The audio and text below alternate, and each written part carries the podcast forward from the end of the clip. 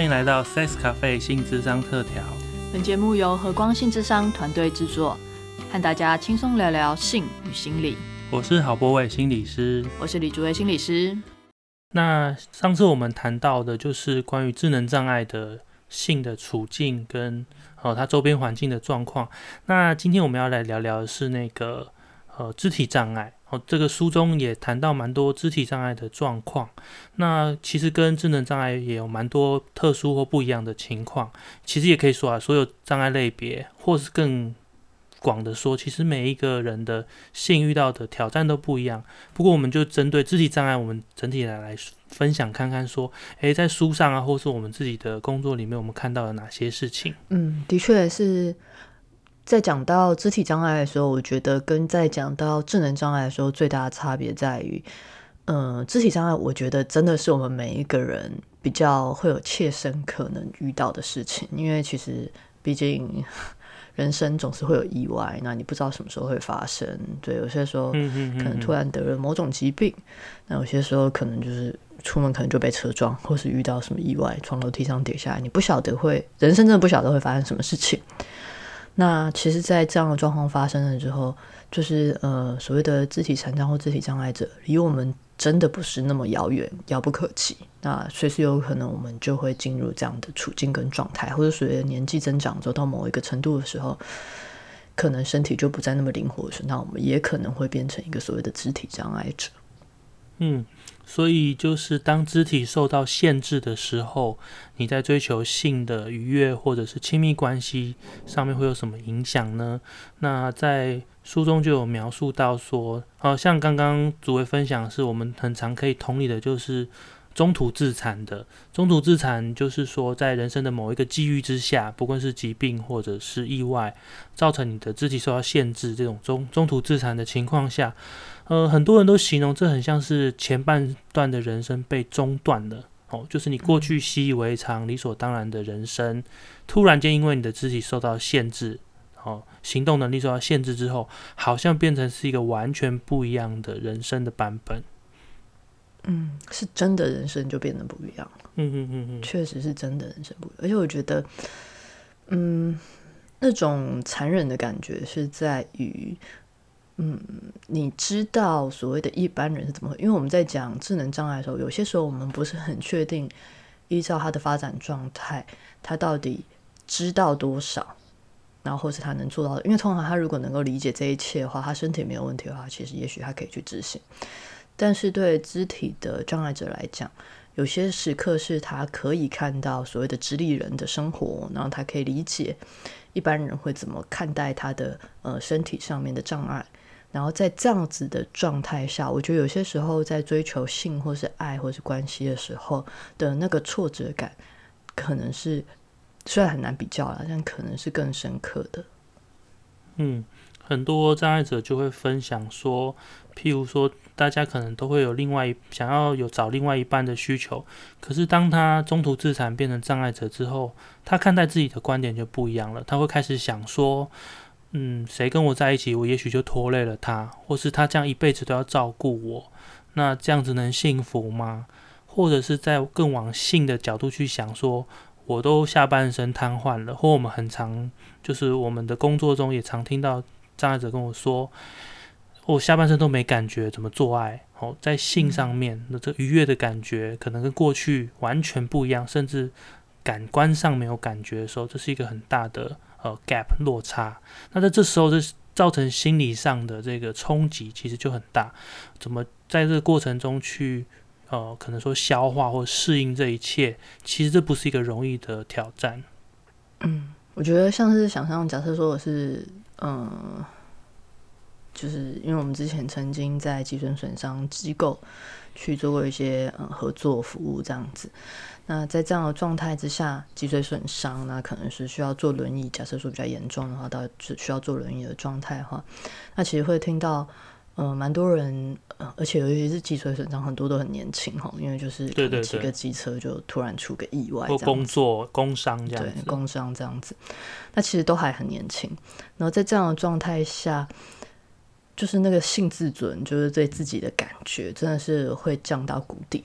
就会脑中浮现，其实都是这世界上不可能会有人爱我了，不可能会有人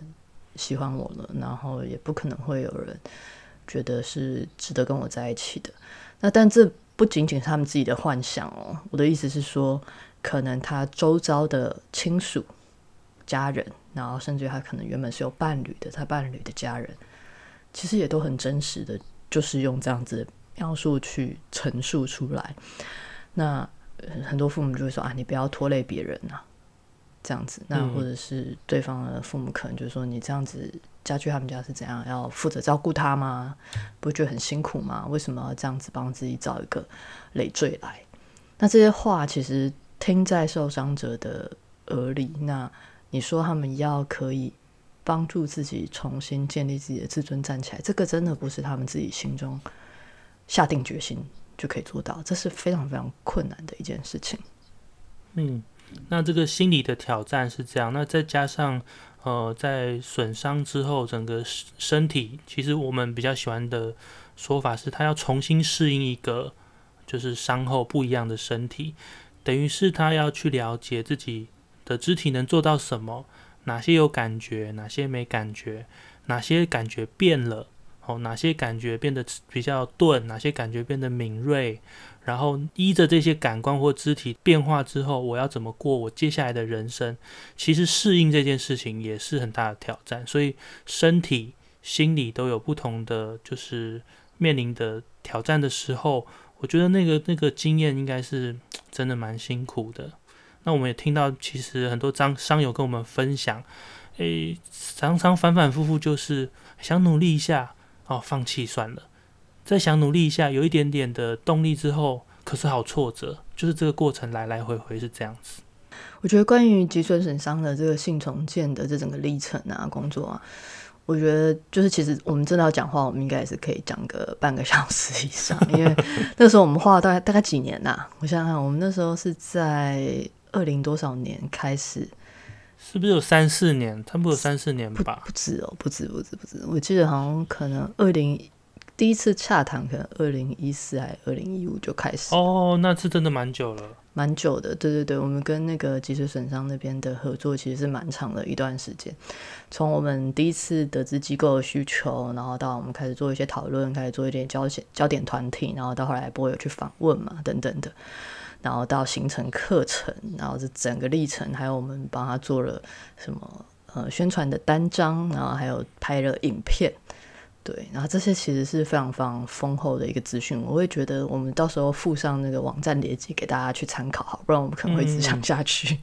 是，那我们和光的心理师也还是持续的有在机构接洽服务中，因为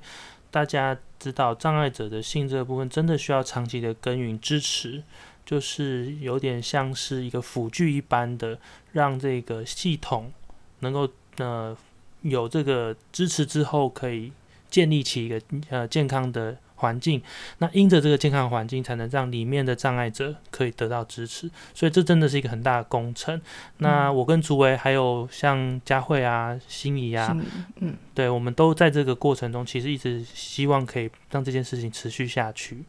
嗯。对，那我觉得我们也是跟着佳慧学习啦，就是在那个过程中看到说，性它真的不是，因为有些时候我们会想象，好像我们去跟障碍者谈性，就谈性本身，就是性行为本身。那有些时候最直觉想到的方法就是说，哎，譬如说跟他们讨论威尔刚，或讨论怎么勃起，然后会讨论呃用品的使用，这当然是一种方式，但是在准备好进入性之前的整体的准备，包含我们刚刚讲到对自己自尊的感觉，那还有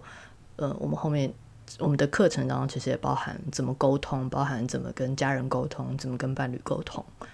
那这些每一步骤，其实回到我们上一次在讲啊，其实它都是一个能力建构的过程。那还有这一整个机构，也就是说，诶，我们其实是到我们后面有讲，我们其实是到一个。呃，生活重建的机构里面去做的，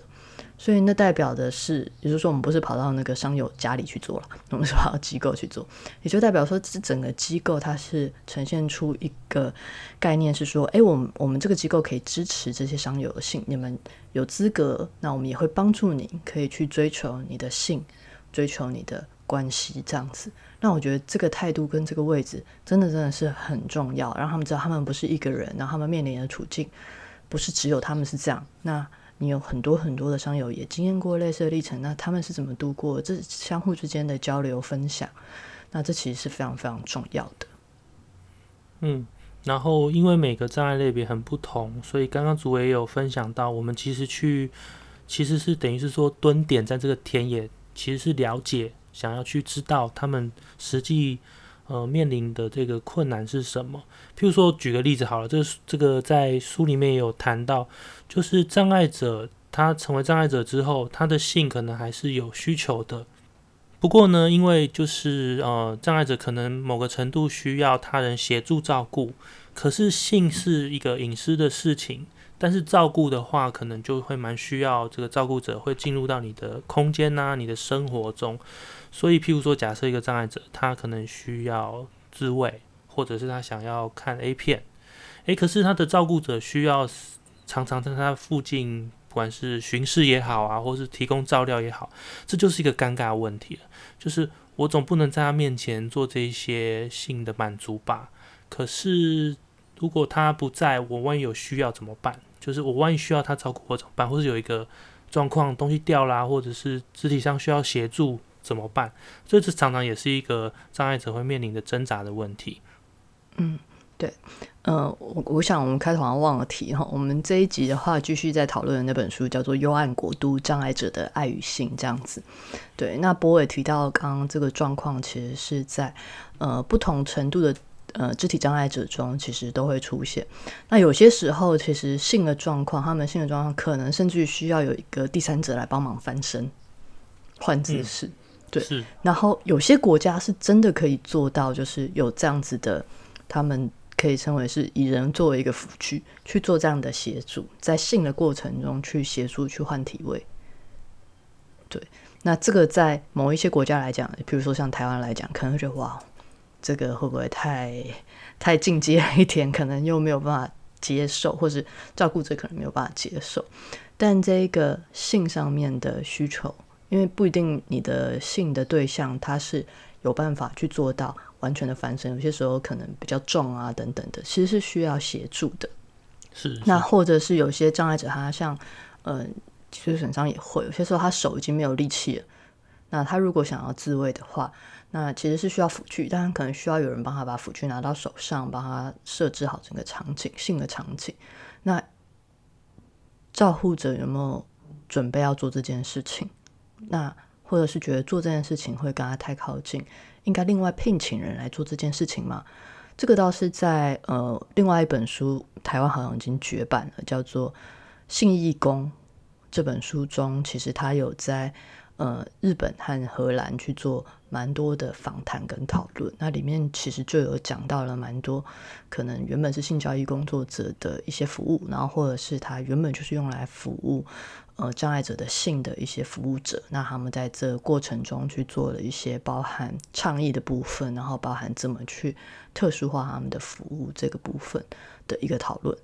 那其实台湾好像也在。也在努力当中，努力当中是，对对对，也在努力当中。嗯，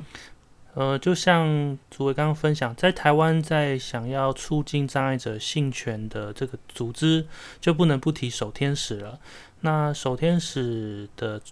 创办人 Vincent 其实跟我们也有一些合作，熟的，对对对。那书中其实也有他的故事这样子，然后所以这个呃，他们做的的。支持可能就是台湾呐，就是因为台湾的法规的关系，台湾其实性交易虽然合法了，但是必须要在性专区中。但是吊诡就是说，台湾并没有任何一个县市政府成立性专区，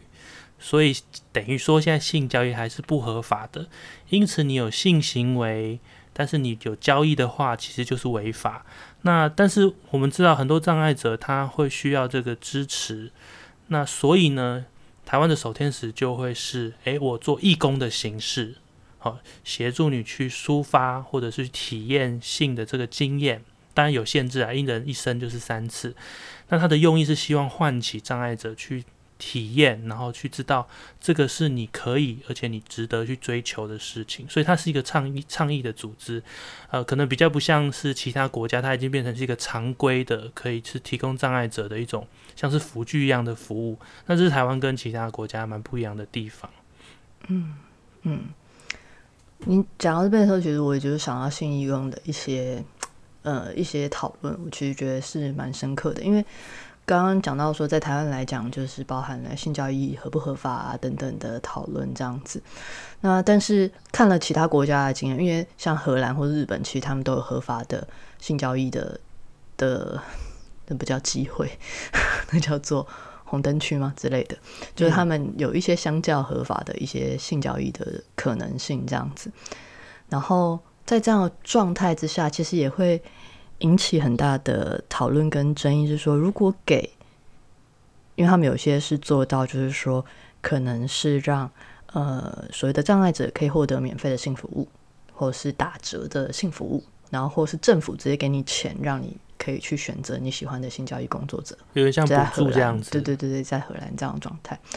可是做这样做到这样，我们会想象中好像，哎，那性问题就解决了吗？或是好像这样就是一个很棒的福利了，那应该就满足了吧？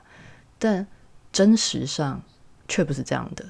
真实上，其实回到一个，如果真的是平权的观念来讲的话，有些障碍者，或是有一些呃福利团体、倡议团体，反而会认为说。这样其实代表是障碍者被特殊化，嗯，那或者是也有一些人会认为说，这样好像是用障碍者的位置在剥削另外一个所谓的更，就是性交易是不是剥性剥削这件事情，其实有很多讨论。对，有些时候在讨论说，那就是是不是在剥削另外一个所谓在社会上面阶层更低底层的一个对象？那也就是回到对于外籍新娘的讨论，就是到底所谓的。找外籍新娘这个东西，是不是其实在透过经济在剥削另外一层，就是另外一个族群，性别上面更为弱势，然后或者是生活经济上面更为弱势的对象。那回到了，如果就是提供性交易这件事情上，它真的有助于障碍者去经验到关系，经验到爱，然后经验到一个。嗯，我们不要用理想来描述好了，理想来太太理想了，这样子。对于他们实际的生活上，它到底是一个真的有帮助的状态吗？因为我们想象中不是人生不是性满足了，有一个对象可以发生性就叫做满足了，这只是一个性的欲望。那这样真的足够了吗？就是当走到这一步的国家，就会开始更进一步的去探讨这个问题。那尤其是在。性服务的选择上面几乎都是男性，女性障碍者的性几乎还是一样是，就是 几乎是消失的，嗯，比较少是很少的，对对对，很少被琢磨或关注的。对，那呃有，但是很少，因为在日本有牛郎店可以进行所谓的女性障碍者的性服务，但真的会去体验这件事情，准备好去体验这件事情，然后他的。因为像这种服务啊，大部分家人都要，因为他们可能是没有办法出门的状态，然后有些时候是需要家人同意的。在这样的状态之下，那女性要怎么去追求性权？那这里面又看到很大很大性别上面的不平等。嗯，连开口我觉得都是蛮难的，就是一个女性障碍者要开口说，跟家人说：“哎，我今天想要去某某店消费。”我猜，我猜他还不用说出口，他心里其实就会惊艳到这个社会内化对于女性的这个观点，很难开口。嗯，所以这里面真的是好像也不是这么简单。那台湾是，但是这个所谓的性权的提倡都是第一步，就是让大家开始看到这个状况。我我想到就是呃前几年就是我刚好去澳洲，然后去参加他们有一个。博览会叫 Sexpo，就是总之就是什么性博览会就对了。那澳洲他们的那个有一个组织就蛮酷的，就是他们呢是他们已经既有的性交易工作者，他们有一个组织是培训这些性交易工作者对于呃障碍者有更多的认识。然后，所以他们会发一个认证给这些性教育工作者，是，诶，他们是会就是呃障碍者友善的，所以让障碍者在挑选，就是他可以挑选这些有经过训练，然后对障碍者友善的工作者去呃购买这个服务这样子。所以呃，我看到其实像澳洲他们有这样的做法。不过也是一样哦，他们也会惊艳到刚刚主委分享的，就是有些人会觉得说，那这其实也就是剥削啊，你们只是弱弱相残，意思是说，你让障碍者去透过交易这件事去买到性这件事，那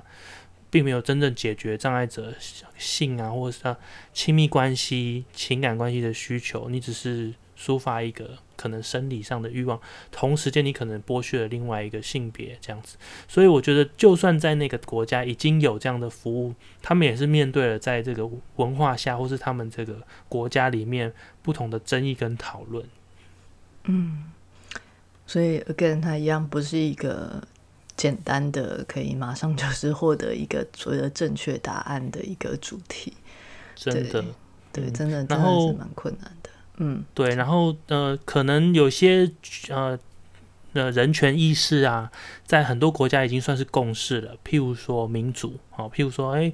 人民可以选择他们就是更倾向的政党，或是每个人都有发声的这个言论自由权，这些都是已经是。可以说是世界上主流的共识，这是没有办法，就是无无从争议，大家都已经知道这个共识。可是，在性权上，即便到现在还是很争议。就是像刚刚我们分享这些，其实没有一个国家敢说他的做法就是最好的，真的是没有任何一个国家可以这样宣称。所以，现在目前正经历的就是说，世界各地众说纷纭，众声喧哗，都在讨论。那我觉得，刚刚我们就是也讲到了服务性服务的部分，女性比较少去寻求的部分。那另外一个部分其实也一样，其实我觉得跟前一个我们在讲到智能障碍的时候，其实蛮类似的，一样回到呃婚姻关系之中、伴侣关系之中。那其实呃在这本书就《幽暗国度》这本书中，其实有谈到，然后信义宫那边也有谈到，是说呃首先是在。因为其实也有蛮多的所谓的肢体障碍者，其实是很顺利的，也不能说很顺利，但也是找到了相爱的对象。然后，而且他们谈起恋爱来，实话真的是轰轰烈烈，也是到不行这样子。就是我看的书中有几个访谈的故事哈。对，那呃，也就是说，当他们帮助自己，或者是他们在这个历程中。嗯，有些时候不见得是修复，有些时候就是他们也觉得自己其实在这个过程中克服了很多，那他们也准备好去找伴侣的时候，其实真的找到对象，然后去经验一个很幸福的关系的这这个例子，其实不是少数，其实是非常非常，呃，至少在书中的话，其实呈现出蛮多蛮多故事。当然，每一个故事有不同的结局，有不同的经历，不同的互动跟感受啦。但在这里面中，其实会看到。嗯，非常多精彩的互动，这样，那他会注意到一个状态是说，好像他们有时候会很不满一个状况是，有些时候障碍者不代表他，他只是有困难需要支撑，有些可能上下楼梯啊等等，他可能需要协助，他可能需要有一个比较好的设施来让他完成他的活动而已，不代表他什么事都不能做，不代表他不能照顾他的伴侣。但几乎只要一个障碍者，他跟另外一个直立人在一起的时候，几乎所有人的眼光都是看着直立人说：“哦，你好辛苦哦，你好有爱心哦，你怎么愿意跟他在一起？”哦，这个真是刻板印象。对对对对。然后有时候那个障碍者会很愤怒，就是说，可能在这段关系中，他可能还是付出比较多的人，或是他可能……就我记得里面好像讲到小琪的故事，他每天上下班都会送他的女朋友，那时候还是女朋友，现在后来已经结婚的一个对象这样子，然后。常常在关系中的话，他的呃伴侣是比较依赖他的，不管在情感上或者生活的照顾上，甚至于都是他照顾他的伴侣。但是他只要一出去，大家就会觉得啊，这个女孩子好了不起哦，怎么愿意跟他在一起？然后或是觉得啊，她辛苦了这样子。然后里面有讲到一些女性障碍者，她可能跟她的呃男朋友吵架什么的，然后最后分手，然后是对方劈腿。然后在跟朋友抱怨的时候，朋友。就是清一色的说啊，就是人家已经照顾你这么久了，你也该接受了。就是仿佛你们就是一个不平等的状态，那别人愿意跟你在一起，你就应该感谢。那他劈腿也是难免的。这个位置上的不平等是在过程中会不停的接收到。隐隐约约还是觉得障碍者能能够有一段感情，就是透露出那种好像是一种施舍吗？好像你应该要感恩吗？这种这种角度在看待障碍者的关系。嗯嗯，这种外在眼光，我觉得其实是我我自己觉得啊，这其实才是伤害算是最大。有时候就是那个家人，或是身边的人，对，就觉得说啊，这不可能啊！你确定你要这样子拖累别人吗？你这样没有办法，也就是对女性障碍者，你这样不可能生小孩，你没有办法当一个好妈妈。因为我们对妈妈的刻板印象，爸爸还好，但是对于妈妈的刻板印象就是。你就是要照顾小孩，然后你就是要做所有的 家务，然后你要怎么样才是一个好妈妈？但反而是如果父亲的话，嗯，反而如果是你的太太是直立人的话，就就好像还好。嗯嗯，对对，相对好像没有这么多阻碍，来自外界的阻碍。对，那我觉得在这种故事当中，也就更看到，就是的确，我们这个社会对于性别上面的不平等。那这也让障碍者其实不同性别上也会有在性上面在关系上面都会遇到不同的困难。嗯，我想这个来自其实有一个原因，我自己自己体验我自己的状况是说，一个是我们上一集有讲到，我们对于这种障碍者的生命斗士的故事或者是这种色情片吗，太着迷了，所以我们就只看到一个版本哦。然后第二个是，其实我们也很少其他的版本。所以我记得印象很深刻，是我们那时候在做脊髓损伤的这个性重建的时候。就是佳慧有分享一个美国的女性的障碍者，她自己又生了孩子，又是妈妈，可是她能够把自己的生活打点成她想要的样子，甚至她也去拍性感照，因为她不认为障碍者就应该是一个样子，她活出了一个她想要的样子。这个版本就让我觉得哇，真的是完全的，就是让我的脑筋又打开了一些。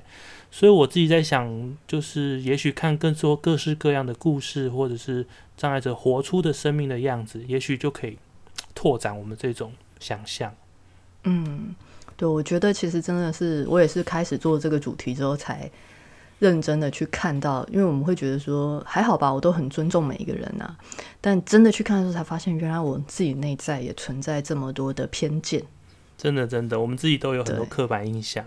对，然后是不知不觉的就觉得，哎，世界就是这样，这不是很正常吗？会有这样的感觉。那真的去了解这些故事，才知道自己曾经是这么的残忍。真的是是，所以讲这句话就是很很到位，就是这样子。嗯，就理所当然的看待世界，某个程度是蛮残忍的。嗯，然后我也印象很深刻，在《信义宫》这本书跟《幽暗国度》这本书都有讲到，就是嗯，我我忘记确切是哪两位障碍者的分享了，但他们就讲到说，他们嗯很多就是从小。因为呃，从小就是有残障状况的小孩，他们其实不见得会被家人带出去，他们可能从小就在家中，然后可能就爬来爬去啊，这样子，然后有小小儿麻痹啊等等状况哈。那我记得我看到至少有两个障碍者去分享一个部分，是说，其实在他开始上学之前，他根本不知道自己是所谓的残障，然后也不觉得自己不好看，也不觉得自己很丑。那因为他可能在一个很 caring 的家庭中，就是。就是不会帮他，不会给他这种概念，觉得他是有问题的这样子。那一直到他开始上学，需要爬出家门的时候，才发现别人看他的眼光、表情，才发现哦，原来他自己是一个很丑、很糟糕、没有人爱，然后不正常的人。然后到那个刹那，才真的开始天崩地裂。嗯，残酷的外在社会这样子。对对对，那我觉得这个也让我重新再想说，哇，那到底？到底有问题的是他吗？还是这个世界看他的眼光？同样的，在障碍者的故事中，我们也看到了其他的面相哦，包含呃，在书中也有谈到，就是。呃，障碍者有时候他还有一些性少数的身份哦，譬如说男同志啊、女同志啊，或是其他性少数。当障碍这个少数身份，再加上他又是性少数的身份，这样子的双重障碍，其实会带来双重的污名哦，就是那个越不被理解的这个机会就越大，所以那个挣扎跟辛苦就会更多。那书中其实就有那个。Vincent 的故事哈，他其实在书中有描述他自己呃认同自己是男同志的过程，他也试着去接触这个社群，好或者是去三温暖呐，然后尝试的去跟另外一个肉体或是另外一个灵魂想要有更更近距离的接触的时候，他发现真的是困难重重，然后他对于这个肢体这个肉体。在这个世界上遇到各式各样的障碍，然后大家看他的眼神，然后他的欲望竟然这么的卑微，然后他因为这个卑微感到痛苦。这个过程他其实描述的非常的深刻。那我也永远记得我们第一次听到他故事的时候，那个心里的挣扎跟不舍，其实都是很多障碍者正在经历的过程。所以我要说的是，说其实障碍是一个很很多元的面向，它不是只有说啊身体。没有办法控制啊，身体有缺陷，或者是我们上一集讲到的哦，那个心智有缺陷，这样而已。它其实跟很多的处境啊，跟他身份啊，跟他周边的环境都会互相交织着。所以我也真的觉得说，很多不同的故事可以带给我们很多不同的启发，让我们对那个现在理所当然的世界有更多的反思。反思，嗯。的确，Vincent 他是我们访谈过蛮多次的，呃，佳慧访谈过蛮多次的一个对象，所以我跟博伟都听过他的故事蛮多次。那每次听都会有很深的感触。那我自己印象最深刻的是他在说他，我我一直对他那个性欲望的那个，虽然身体有残障，但是性欲望是那么的真实，那么的深刻，然后。还是很想要追求欲望这个部分。一开始我其实是很被震折到的，这样子。对他欲望这么清晰，这样子。然后还有另外一部分印象很深刻，是我记得他说他在呃公园等待的时候，他觉得自己像是一包垃圾，然后看谁要把它捡走都好，就是如此绝望的一个心情跟状态。那因为我们也知道，男同志其实就某个部分而言，是对外表要求很高的一个。族群这样子哈，对对对对，视觉动物这样子。对，然后在这样双重的状态之下，他还是享受了他的生命，然后以及找到了伴侣这样子。然后这整个历程跟这整个故事，那我觉得很推荐大家可以去看一下书，书中其实有很深刻的一些描述。嗯，那有更多，其实很多故事，大家也可以看看守天使的网站上，他们每一次的服务都会有很详细的记录，包含那个服务使用者本人，就障碍者本人，他使用这服务的经验，以及提供服务的义工，他也会书写一下他的就是服务的这个心得，其实都还蛮精彩，而且这个里面真的确实有包含了呃不同的状态，以及诶也有一些女性的，就是申请服务的。案主他们也有分享他们的心情，嗯，然后大家也可以去看一下，因为其实关于障碍者的信，近期好像。也开始蛮多一些电影啊什么讨论，但如果书看不下去的话，可以看看电影这样子。对，那之前蛮有名的应该就是《幸福疗程》啦。他在他在讲的是一个呃障碍者，其实这辈子都没有体验过性的经验，然后他去后来去找了一个所谓的呃性治疗师，然后性治疗师转接他一个性代理者，让他可以去经验。然后而且这个经验不单纯的是性经验，而是。一个性代理者，他在做的事情比较是包含从身体的碰触开始体验，然后开始去重建对于身体的感觉等等的，然后到最后有实际上的性互动。那这一整个历程，那其实是非常精彩的一个描述。对。那还有像是，其实最近今年有第出第二季的叫《命运携手》，那《命运携手》它是在描述一个脑性麻痹的男同志。哦，那这这个这个影集真的也蛮不错，是他还有讨论到身为一个障碍者跟他母亲的关系，然后他对于自己是一个男同志，但是他又想要活得所谓正常，或者是活得像一般人一样，这个在认同上的挣扎，还有他第一次去体验性的时候，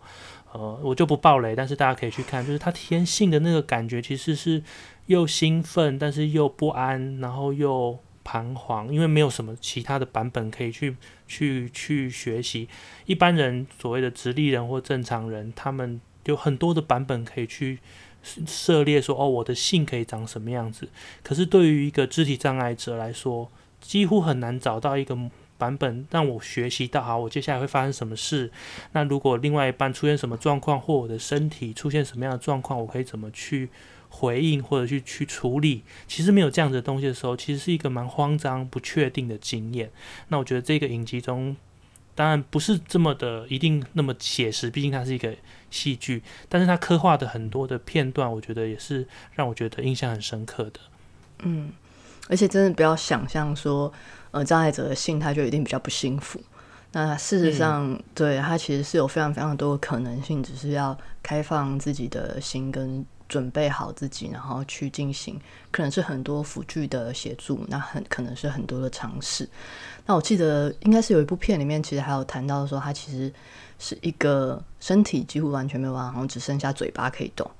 那他一样可以让他的伴侣。经验性高潮，然后自己在，而且他是身体其他地方好像都没有感觉吧，他一样可以在脑中去体验到，呃，因为其实大脑是最大性器官嘛，它一样可以在脑脑中去体验到所谓的性高潮。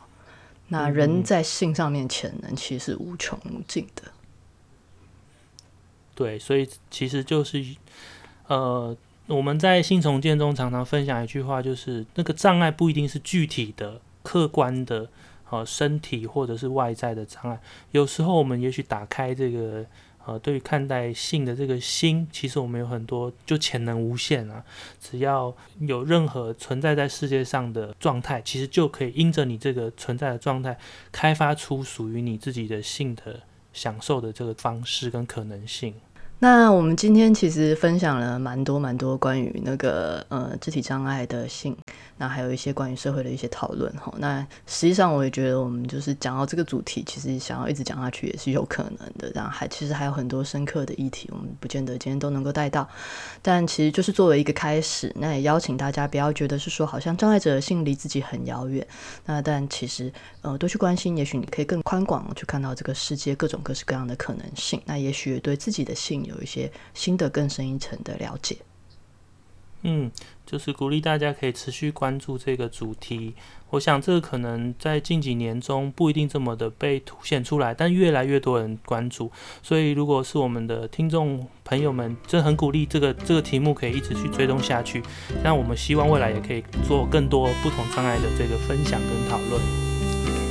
好，那我们今天差不多就到这边喽。好，下次见喽，拜拜。好，大家拜拜。